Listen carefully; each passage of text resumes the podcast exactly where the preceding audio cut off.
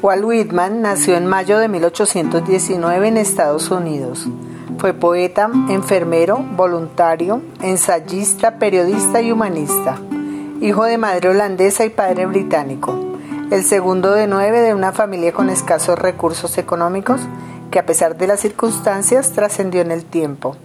Este poema suyo, Carpe Diem, es una expresión latina que literalmente significa toma el día o aprovecha el momento con el acompañamiento musical de Daniel Herrera.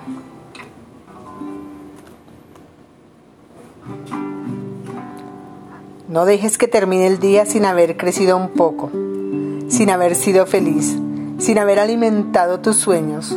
No te dejes vencer por el desaliento. No permitas que nadie te quite el derecho a expresarte que es casi un deber. No abandones las ansias de hacer de tu vida algo extraordinario. No dejes de creer que las palabras y la poesía sí pueden cambiar el mundo. Pase lo que pase, nuestra esencia está intacta. Somos seres llenos de pasión. La vida es desierto y es oasis. Nos derriba, nos lastima, nos enseña, nos convierte en protagonistas de nuestra propia historia. Aunque el viento sople en contra, la poderosa obra continúa. Tú puedes aportar un verso. No dejes nunca de soñar porque solo en sueños puedes ser libre. No caigas en el peor de los errores, el silencio del alma. La mayoría vive en un silencio espantoso. No te resignes, huye.